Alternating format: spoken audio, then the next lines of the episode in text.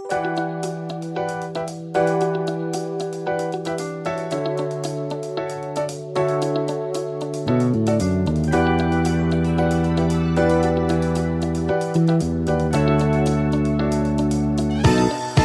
位听众，大家好，欢迎来到最新一期的 X 博士，我是你们的老朋友尼古拉。我们这期节目到了大家非常期待的大迷信环节了。然后呢，经过跟润发的商量，我们这个大迷信这个企划以后啊，做一个小小的改动，就是名字改了，我们决定改成叫做大玄学。呃，改名的原因可能跟我们这期讲的内容有关系。之前很多听众都。呃，在留言里面热切的呼吁啊，说发哥能不能专门搞一个企划来讲一讲跟佛学啊、宗教这些有关的内容。然后这一期呢，我们就是应大家的要求，专门做了一期。然后既然是讲佛教、佛法这些东西呢，可能叫大迷信有点 啊，有点不太好。然后所以我们就小小的改个名字。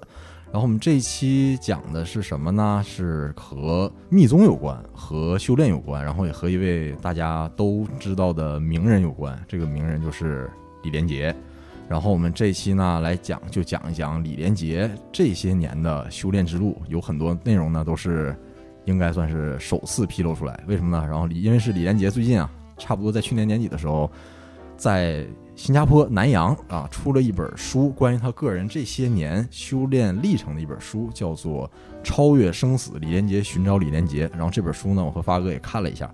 嗯，内容写的其实还是很好的，但是估计在中国可能是比较难出版了。所以我们今天呢，就是结合这本书，然后发哥跟大家聊一聊李连杰修炼密宗。如果你对这个题材感兴趣，千万不要错过。我们有请我们本期的主讲嘉宾发哥。哦，大家好，我是发哥。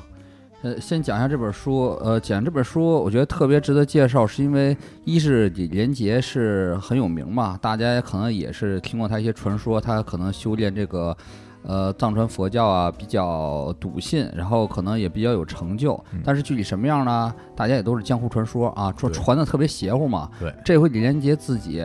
当事人出来说话了，对，二十几年吧，二十五年左右的这个修行历程全部写出来了，而且写的挺挺坦诚的，所以特别适合一个不太了解这方面的人呢，可以做一个小的，既是科普也是入门，我觉得也不是科普吧，咱也没有资格科普。我是说这本书啊，对，这本书其实对对对，里边讲了好多关键点，挺有意思的，挺适合大家做一个基础了解了解。